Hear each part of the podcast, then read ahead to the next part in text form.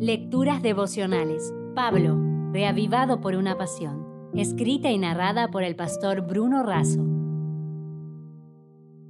Hoy es 14 de febrero. ¿Placebo o remedio? En Romanos capítulo 5, versículo 1 dice, Justificados pues por la fe tenemos paz para con Dios por medio de nuestro Señor Jesucristo. ¿Qué es la paz? ¿Quién tiene paz?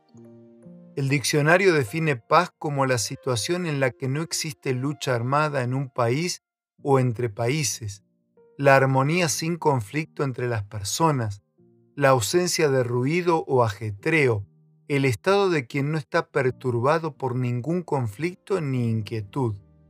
Es también el sentimiento de armonía interior que los fieles reciben de Dios.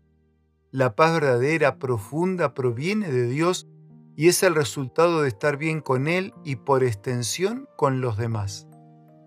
En el Antiguo Testamento la palabra paz es shalom e indica un estado de pleno bienestar. Este es un concepto amplio que incluye la paz espiritual, salvación, la paz física, salud, la paz psicológica, integración, y la paz social, justicia y libertad. Pablo afirma que esa paz verdadera es profunda y solo viene de Dios. Es por Él que la recibimos. Cuando Dios originó la vida, todo era armonía y paz. El pecado provocó división y rebeló al hombre contra Dios, contra el prójimo, contra sí mismo y contra la naturaleza. Así se produjo un estado de desarmonía que solo puede ser recuperado cuando restablecemos la comunión con Dios. Todos necesitamos paz.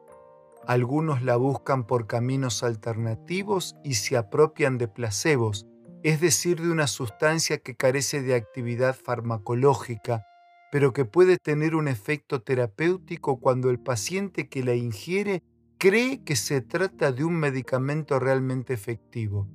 Desde luego, el placebo no cura la enfermedad primaria real, sino que solo puede aliviar síntomas superficiales. En esencia, el pecado es el gran destructor de la paz. Esto es, la separación de Dios nos lleva al egocentrismo, la idolatría, el temor, la ansiedad y el odio.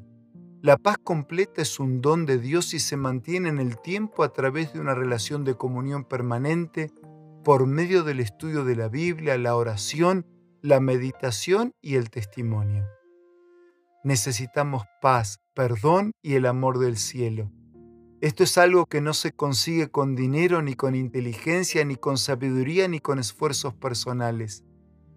Elena de White dice que Dios lo ofrece como un don, sin dinero y sin precio.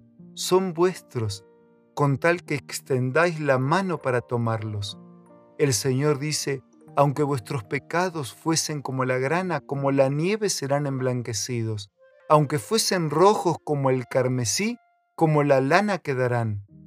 También os daré un nuevo corazón y pondré un espíritu nuevo en medio de vosotros.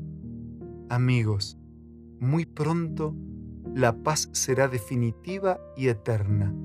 Mientras tanto, no uses placebo.